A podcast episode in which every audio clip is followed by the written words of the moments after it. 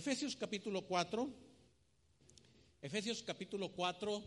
Hoy vamos a iniciar una nueva serie de estudios bíblicos y esta serie de estudios bíblicos lleva por nombre A Dios le importa, tres puntos suspensivos. Entonces, a Dios le importa, tres puntos suspensivos. Y cada domingo, a lo largo de este mes, eh, vamos a estar hablando acerca de lo que es importante para Dios respecto a nosotros. A Dios le importa. Y el tema de esta mañana es ¿cómo vives? A Dios le importa cómo vives. ¿Cuántos están listos ya? Amén. Efesios 4, versículo 1. Voy a leer Efesios 4, versículo 1. Entonces, cuando estamos leyendo la Biblia, voy a leer en otra versión. La primera versión dice, yo pues, preso en el Señor, os ruego que andéis como es digno de la vocación con que fuisteis llamados. Hay otra versión que dice, yo pues, el apóstol, preso por causa del Señor, os ruego que viváis, que viváis como es digno de la vocación con que fuisteis llamados. A Dios le importa qué, cómo vives. ¿Cuántos creyentes en Cristo hay esta mañana? Ahora le voy a hacer una pregunta. ¿Está Dios en tu vida, en tu corazón? Y le voy a hacer una segunda pregunta. Si Dios está en tu corazón, seguramente Dios ve, mira cómo vives. Y a Dios le preocupa cómo vives. Según la estadística, según la estadística, hoy en día hay muchos hogares, muchos hogares que son una apariencia. ¿Qué son hogares apariencia? Hogares apariencia son aquellos que dicen que están bien, pero ¿qué? Pero no están bien. Son hogares que dicen vivir bien, pero ¿qué? Pero no viven bien. Son aquellos hogares que dicen comer bien, pero no comen bien. Los hogares apariencias son los que tratan de agradar al ojo del hombre. Arreglan la fachada de su casa, la pintan bien, es lo mejor de la casa, pero cuando usted se mete dentro de la casa ya no es tan bonita como estaba afuera. Los hogares que dicen vivir bien hoy en día son aquellos que cuando salen a la calle se arreglan, se peinan, se bañan, se ponen su mejor ropa para salir, pero cuando llegan a casa realmente son como viven. Hogares apariencia, que según dice la estadística, hoy la mayoría, el 77% de los hogares aparentan vivir de una manera y viven de otra. Dice un sociólogo que muchas de las imágenes que se publican en las redes son truqueadas. ¿Y qué quiere decir que son truqueadas? Que se ponen para tomar una selfie o una imagen de algo que tenga un buen paisaje, de algo donde me vea bien, pero no es mi realidad. Y dice este sociólogo que la mayor cantidad de mentiras de cómo vive la gente está en el Internet.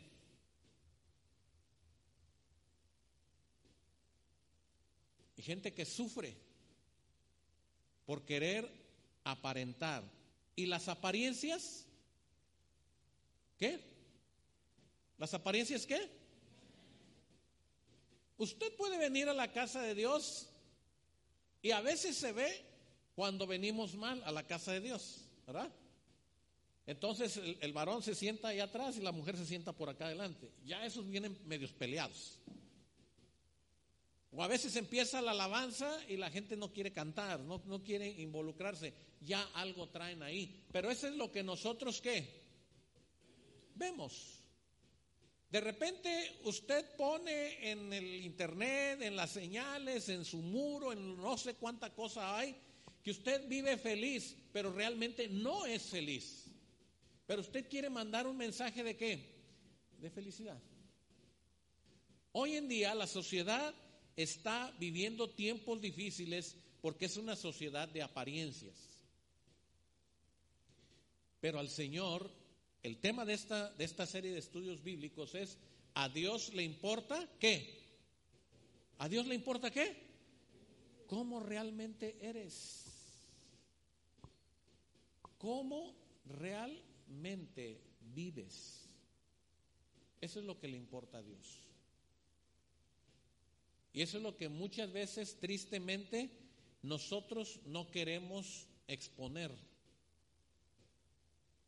Y le voy a invitar para que se ponga de pie, para orar al Señor esta mañana y dejar este tiempo en sus manos. El tema de esta mañana, a Dios le importa cómo vives. Padre, en esta hora, te doy gracias. Muchas gracias porque nos trajiste, nos trajiste hasta el día de hoy, hasta este lugar. Oro por la esposa de nuestro hermano Ángel, que Giovanna, que está enferma y pide oración, Padre. Y sé que al final estaremos orando por más personas, pero en este momento quiero orar, Señor, por la vida de este matrimonio. Oro por nuestro pastor de aquí de la iglesia, Padre, que tú traigas bendición a su vida.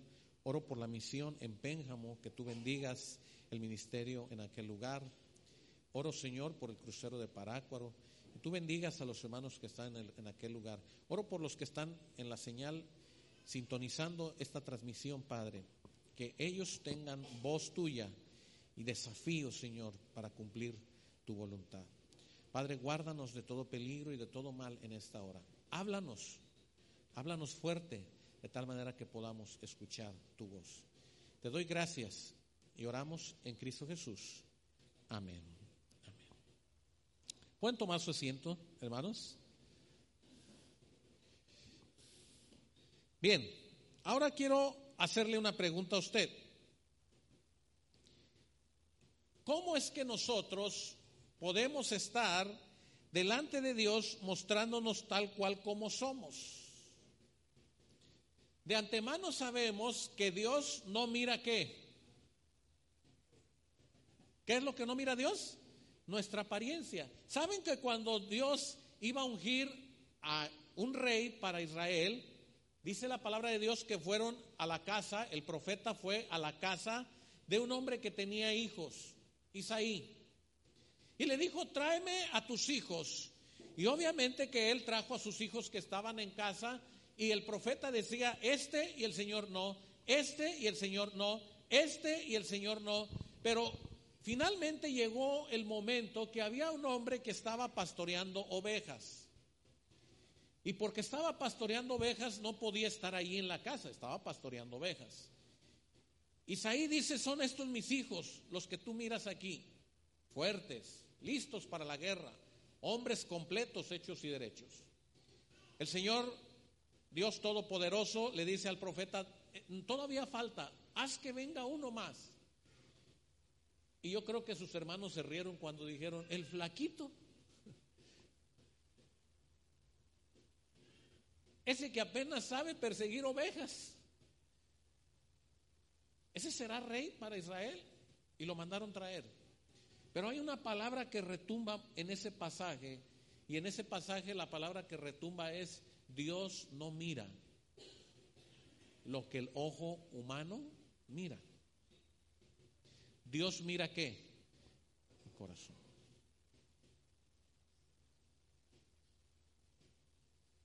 Si tuviera tu casa cámaras dentro de tu casa, cámaras de video, y todos los hermanos de la iglesia tuviéramos acceso a las cámaras de tu casa, ¿harías las mismas cosas que haces hoy, que no tienes cámaras adentro de tu casa?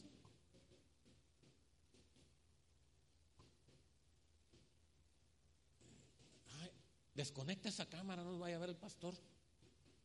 Tápale.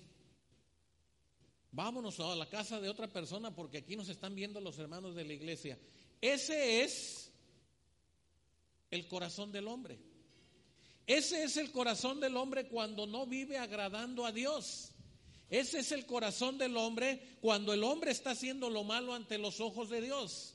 Estudiamos con los matrimonios que Adán y Eva pecaron, desobedecieron, y su reacción no fue presentarse a Dios.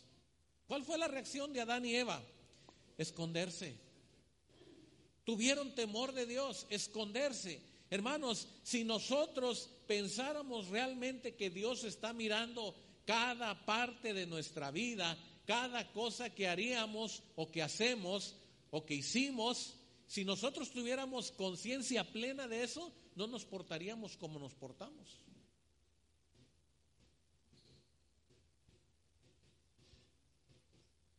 Y eso, hermanos, implica tener en mente y en el corazón que Dios está en todo lugar. Y entonces, ahí en la oficina donde estamos, tenemos una cámara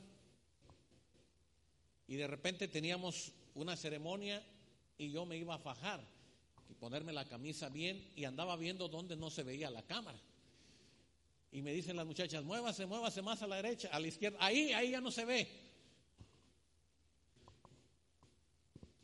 Imagínense que nosotros intentamos burlar a Dios de la misma manera. Y la forma de intentar burlar a Dios es queriéndonos esconder del ojo de Dios, pensando que Dios no mira. Pero a Dios le importa cómo vives. Por eso el apóstol Pablo dice, yo pues preso en el Señor os ruego. La súplica de Pablo es, os ruego, les pido encarecidamente, les suplico que se fijen cómo están viviendo su vida. Observen cómo están viviendo su vida. Pongan atención en la vida que están llevando a cabo. No sean aparentes delante de Dios. A mí me pueden engañar, a la iglesia la pueden engañar, a su familia lo pueden engañar, pero a Dios, ¿qué? Jamás. Es importante, hermanos, que nosotros sepamos que nuestra vida está ante los ojos de quién? De Dios. Vamos a segunda de Corintios.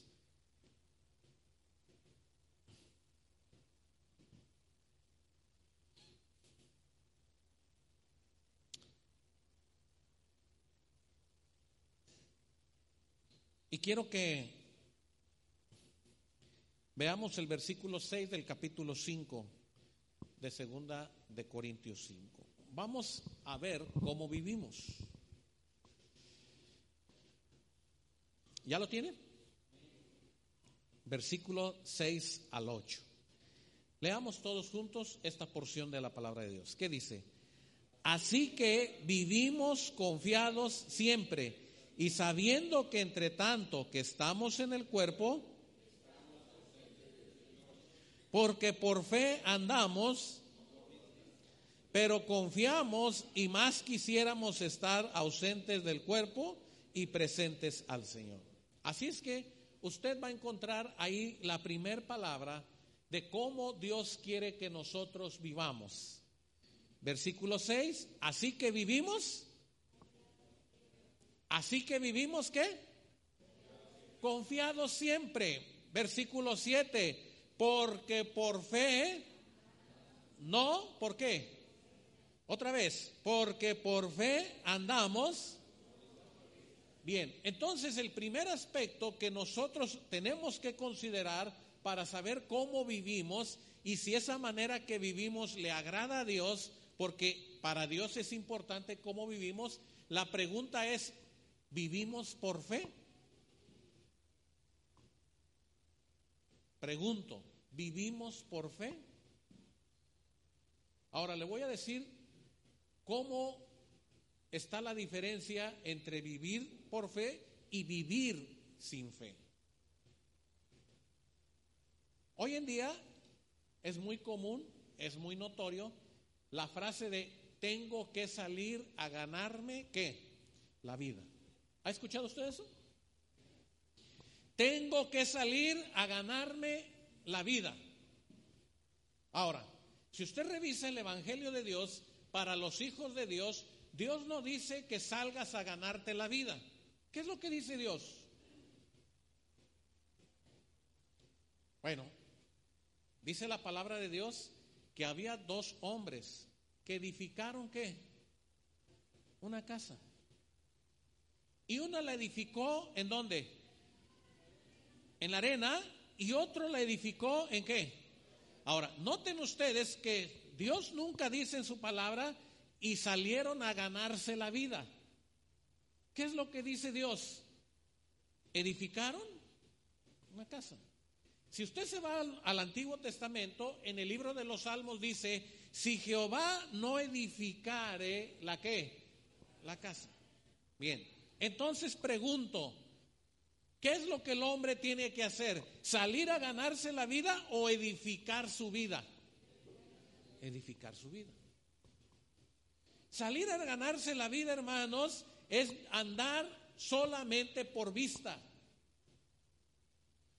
Cuando usted dice que va a ganarse la vida todos los días, usted sale por vista, usted no sale por fe. Y usted anda viendo dónde hay la oportunidad de qué? De ganarse la vida. Ese es el clásico león que sale en medio de la selva a buscar qué comer y anda buscando su presa y anda todos los días viendo qué es lo que va a comer.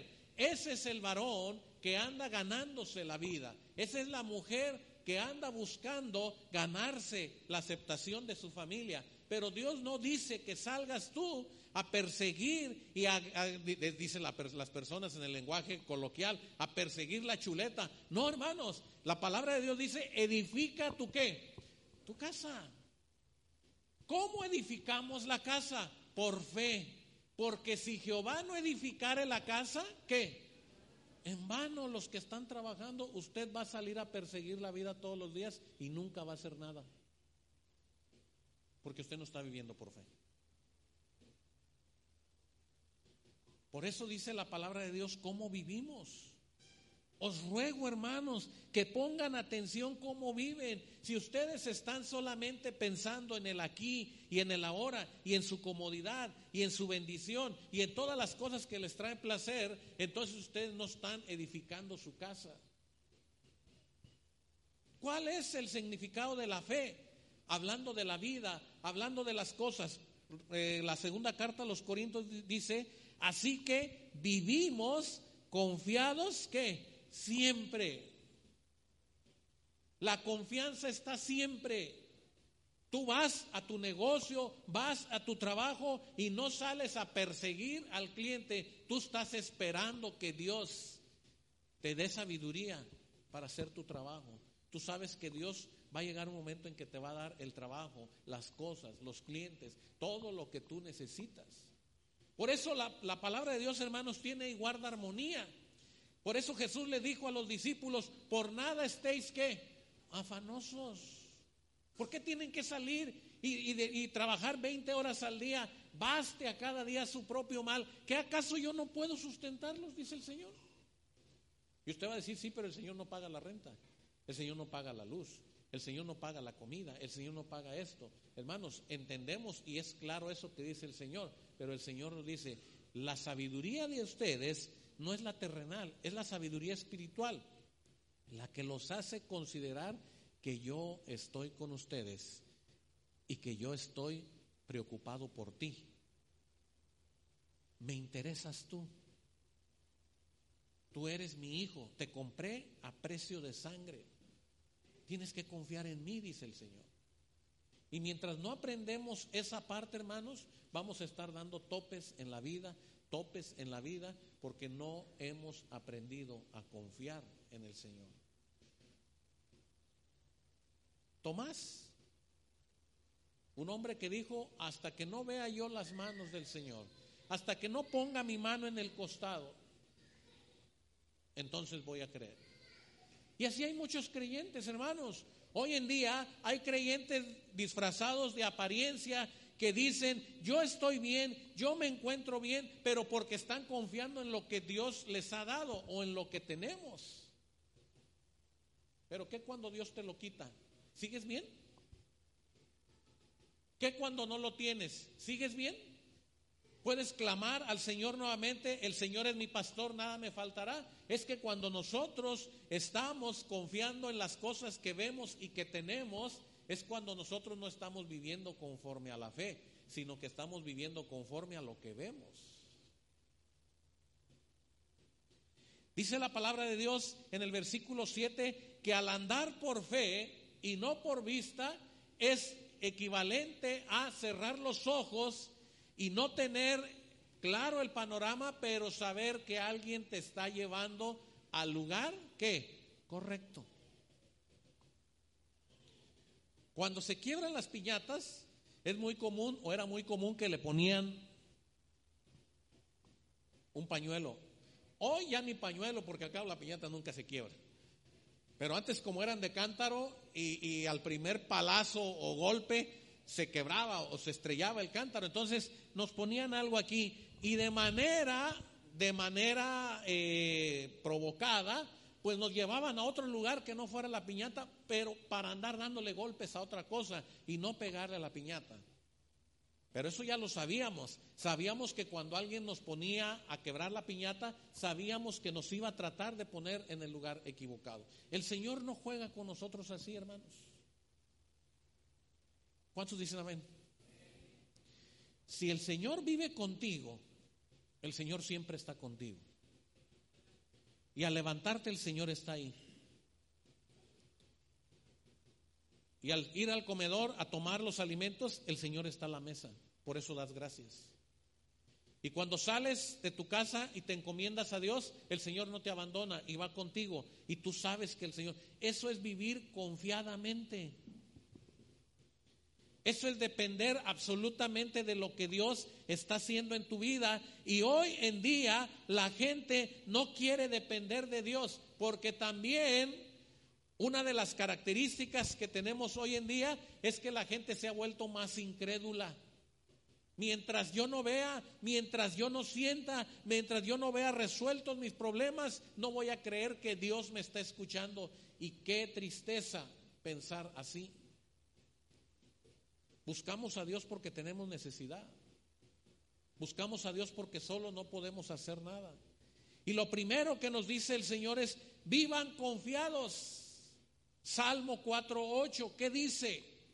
Puede buscar en su Biblia el libro de los Salmos y el Salmo 4.8 dice, en paz, ¿me qué? Ahora, puede ser que usted esté en un lugar donde no haya paz, pero cuando usted está confiando en el Señor, usted dice, yo me acuesto en paz en paz me acostaré y así mismo qué? Y viene la confianza, hermano, porque solamente tú, y subraya esa palabra, me haces vivir. ¿Cómo vives? ¿Puedes vivir en paz? Con los matrimonios estamos estudiando la paz de Dios. Y cuando el salmista dice, en paz me acostaré Así mismo dormiré, porque solamente tú me haces vivir confiado. Quiere decir que si usted tiene paz en su corazón, usted está confiando en quién.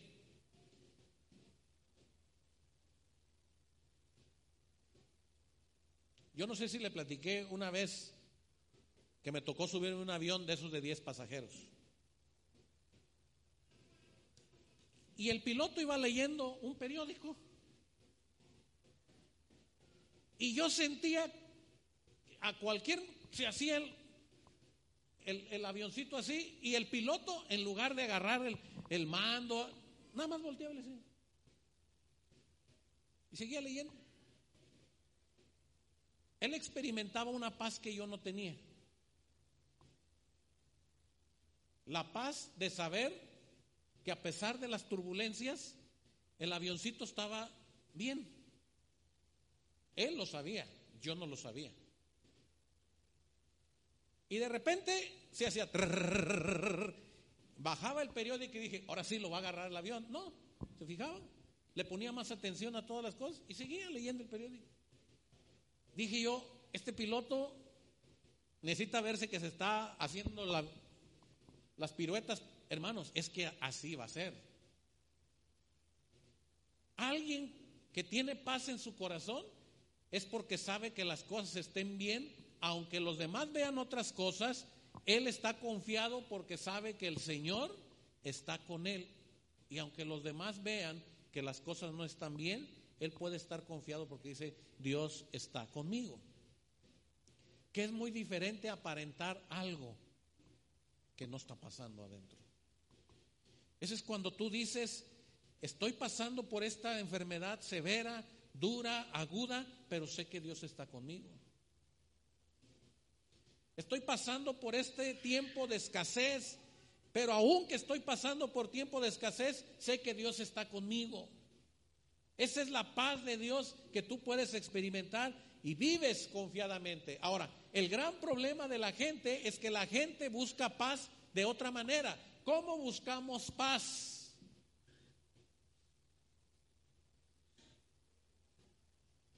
¿Cómo buscamos paz? En las cosas materiales. ¿Cómo buscamos paz? En las drogas. ¿Cómo buscamos paz? Entonces usted dice, ah, yo estoy soltero y, y, como yo estoy soltero tengo muchos problemas. Me voy a casar para... No sabe la que se metió. No se le van a acabar los problemas. ¿Ah que no? Y usted dice, no, pero cuando vengan los hijos, más problemas. Cuando los hijos crezcan ya no voy a tener que gastar en pañales. Lo siento, hay que comprarles ropa. No, pero ya cuando los hijos estén más grandes, tengan su propio trabajo, van a andar buscando con quién casarse. Y usted dice, Señor, mejor me muero. Bueno.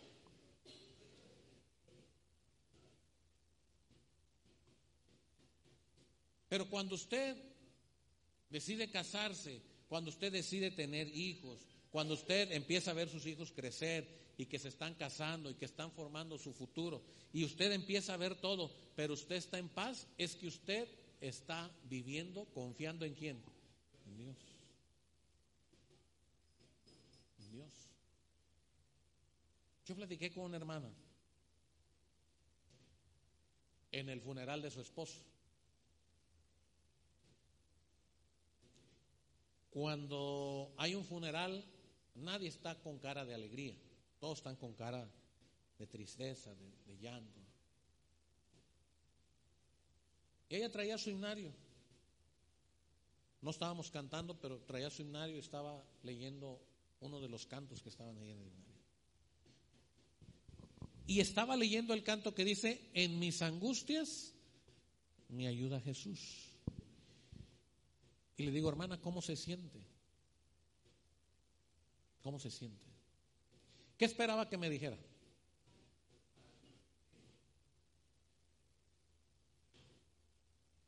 Nadie está esperando que te digan me siento feliz. A menos que la persona que estuviera ahí hubiera sido de lo peor. Y yo creo que ni así. Pero me dijo, me siento en paz. Me siento en paz. Porque Dios cambió su vida. Dios usó su vida y Dios ya lo recogió. Y me lo dijo con un tono no de reclamo ni de resignación. Porque miren, en la resignación muchas veces no hay paz. En la resignación es, bueno, me tocó esto, pues ni modo, ya, ¿qué más? No.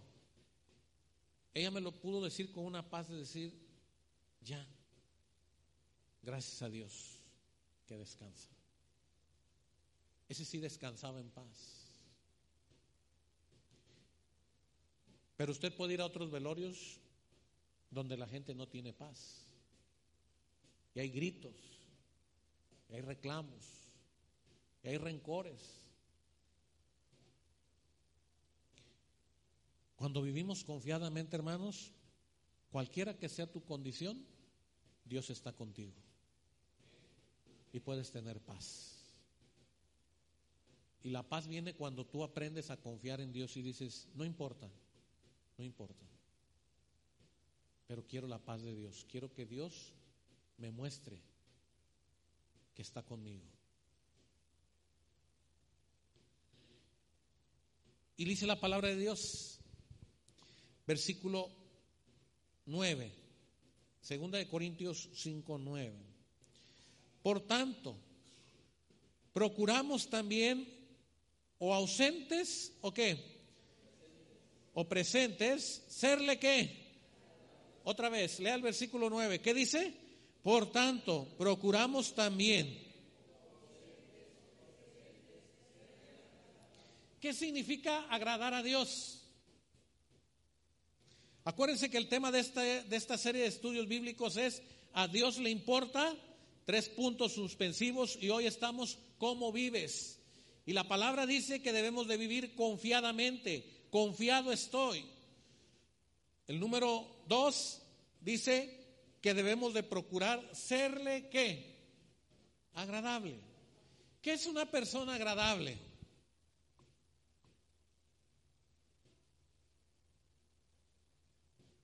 ¿Qué es ser agradable? Bueno, voy a hacer otra pregunta.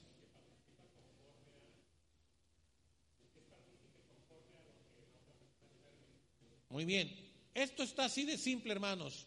Son cuando tus deseos los está cumpliendo una persona que no eres tú. ¿Sí? Entonces, una persona que te dice, ay, qué sabrosa le quedó la comida.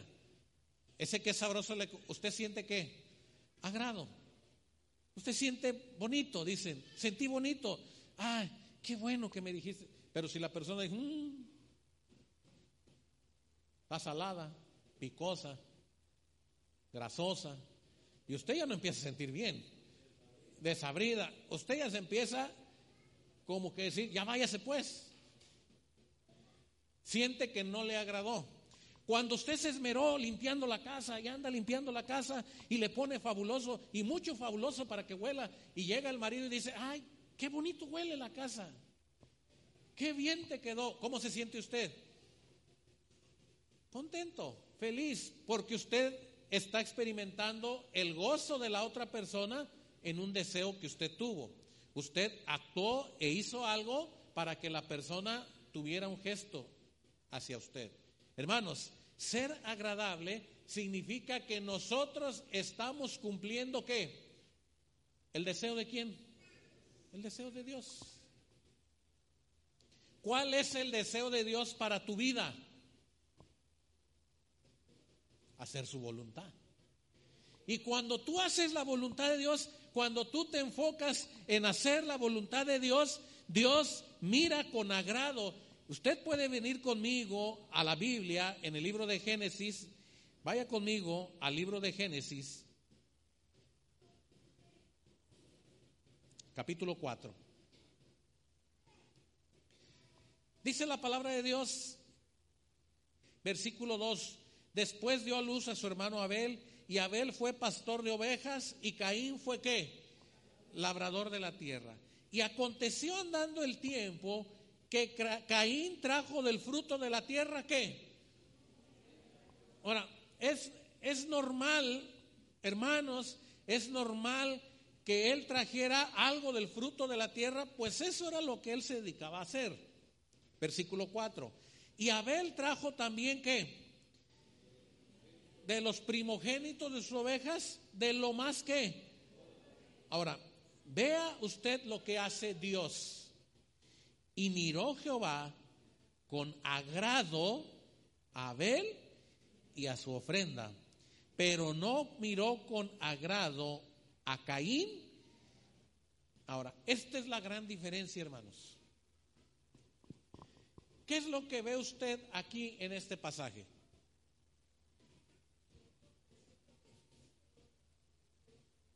Ok, la hermana ya está teológica, ya, ¿verdad? Pero ¿qué ve usted ahí? Usted ve dos personas comunes y qué? Uno era trabajador de la tierra y otro era trabajador de qué? De ovejas. Ahí está. Ahora, ¿qué más mira usted ahí? Uno trajo qué? Una ofrenda, producto de qué? De la tierra. La tierra produjo y él escogió una canasta, puso ahí, bueno, canasta o lo que haya sido, y puso la ofrenda delante de Dios. El otro tenía ovejas, buscó las más gorditas y dentro de las más gorditas escogió y dijo, esta es la mejor, ahí está. Ahora, viene la respuesta de Dios. ¿Y qué es lo que Dios mira? Mira dos cosas. ¿Las puede usted leer? ¿Qué fue lo que Dios miró?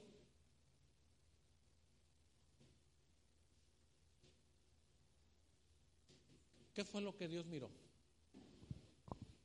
Vamos a leer, porque piensa usted que me lo estoy inventando. Entonces, dice la palabra de Dios, versículo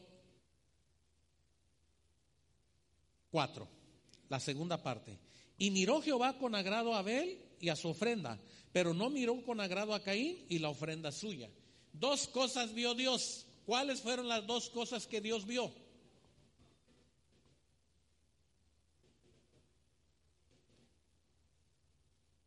Porque de eso dependió, hermanos, el agrado de Dios. ¿Qué fue lo que miró Dios?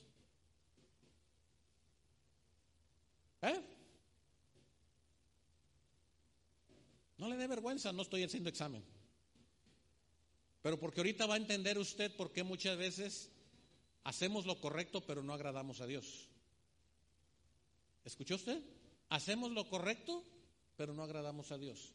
Dos cosas vio Dios. Uno, dice el versículo 4, la, primera, la segunda parte, y miró Dios a quién. ¿A quién vio?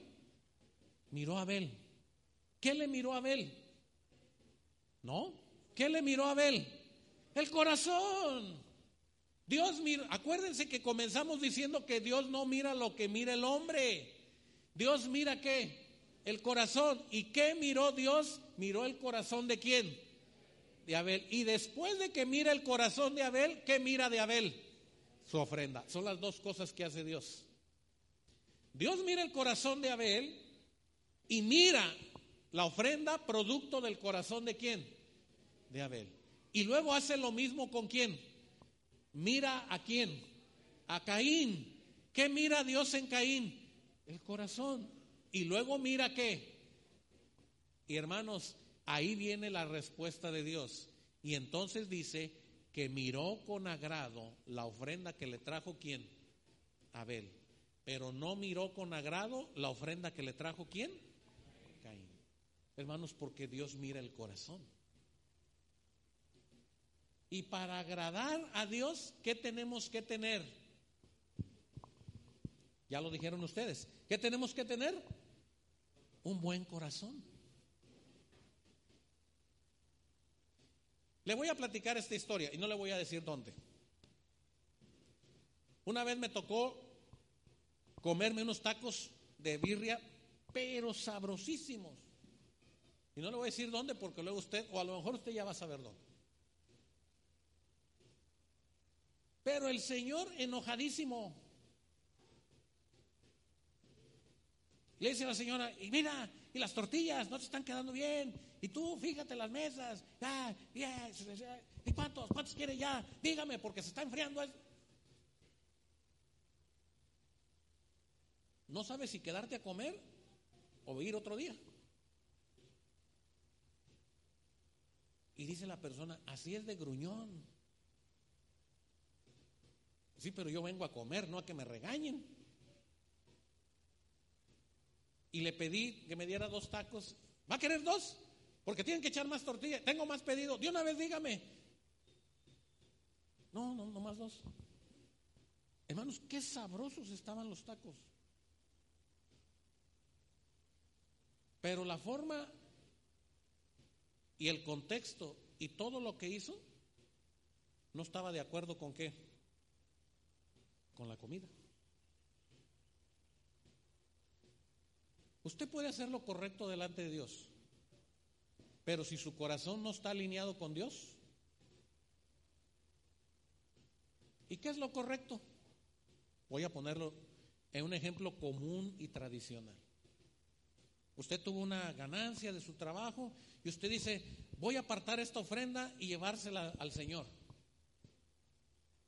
Entonces, el hecho de que usted está apartando y llevando su ofrenda al Señor, ¿está haciendo lo correcto?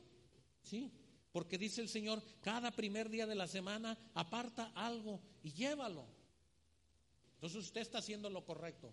Pero en el camino usted está diciendo, no, siento que es mucho.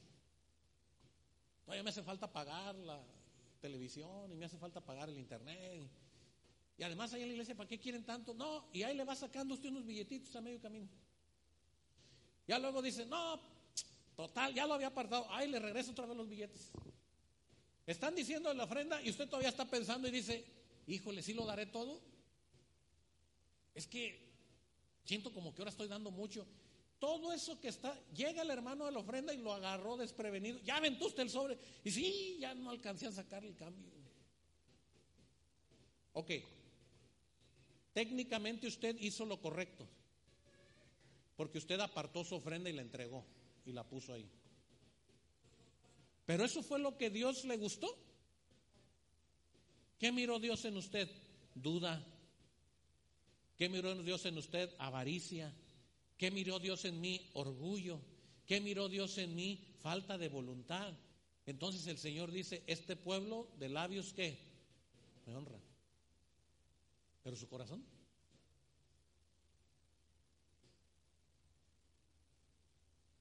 ¿Cómo vamos a agradar a Dios, hermanos, con nuestra vida? Si hacemos lo correcto, pero nuestro corazón está lejos de Dios. Lo estamos haciendo por nuestra conveniencia y no para agradar a Dios. Esa es la gran diferencia entre venir a la casa de Dios, estar en la casa de Dios, estar con nuestro Dios, pedir a Dios y otra cosa es estar en la casa de Dios y a ver a qué hora se acaba, ya cumplí con el Señor, que no me vaya a poner falta en el, Señor. Hermanos, Dios miró a Abel y vio cómo Abel se esforzó en su corazón y cómo Abel buscó la manera de agradar a Dios pero miró a Caín y vio en el corazón de Caín que Caín estaba cumpliendo con un requisito más y tal vez le echó y dijo, ay, le echo más para que el Señor no vea que soy codo. Y Dios no miró con agrado, no porque los frutos hayan sido malos, porque dice la Biblia que Caín escogió también lo mejor, pero Dios miró el corazón. Así que te quiero preguntar esta mañana, para terminar, ¿cómo vives tú? ¿Confías en Dios en tu vida? ¿Estás confiando en Dios en tu vida? Dos, otra pregunta, hablando de cómo vives tú. ¿En tu corazón estás haciendo las cosas para agradar a Dios?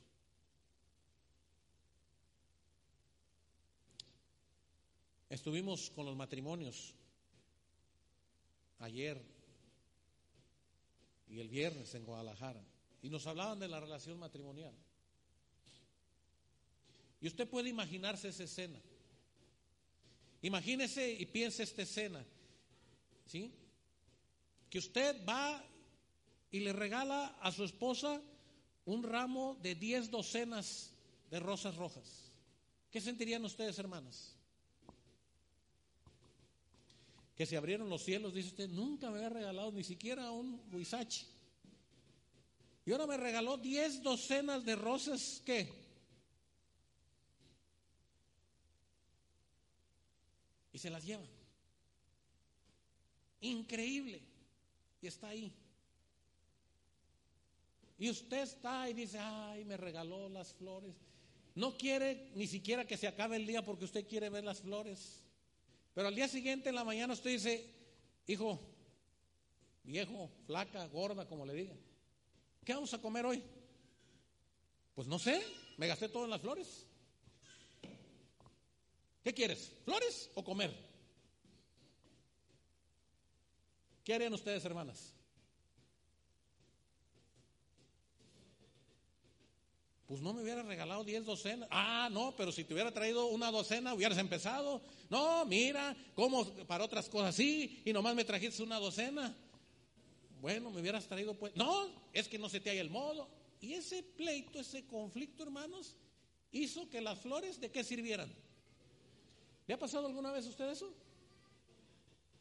Aquí puros cristianos santos. Quiere decir, decía mi madre, Lo que haces con las manos, lo destruyes con los pies. Lo que tú intentas agradar a Dios, lo destruyes después con tu actitud en el corazón. Y entonces Dios no mira con agrado tu vida. Dios dice, no me estás agradando, estás a la fuerza conmigo. Y a la fuerza yo no quiero nada, dice el Señor. Cuando tú vengas, entra confiadamente. Así cantamos hace un momento. Vendré a tu casa y te adoraré.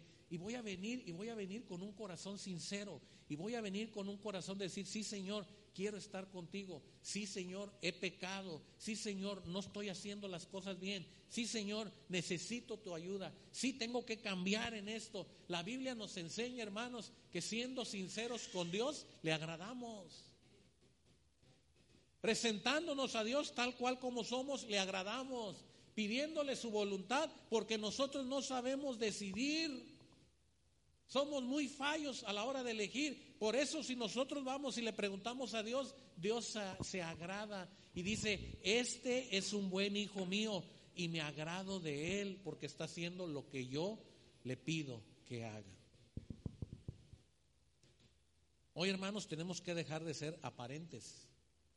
Tenemos que ser tal como somos y presentarnos delante de Dios tal como somos. Y decirle, cámbiame, cámbiame. Que usted pueda llegar a su casa y su esposa pueda decir con agrado, estoy viendo que estás mejorando, qué bueno.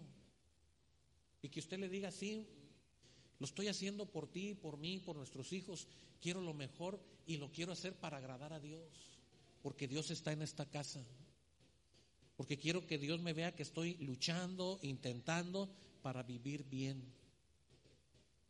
Oye papá, oye mamá, ¿por qué ya no hacen lo que hacían antes? Bueno, es que estamos tratando de agradar a Dios, que Dios se sienta cómodo al estar aquí en esta casa, que Dios pueda vernos felices a nosotros.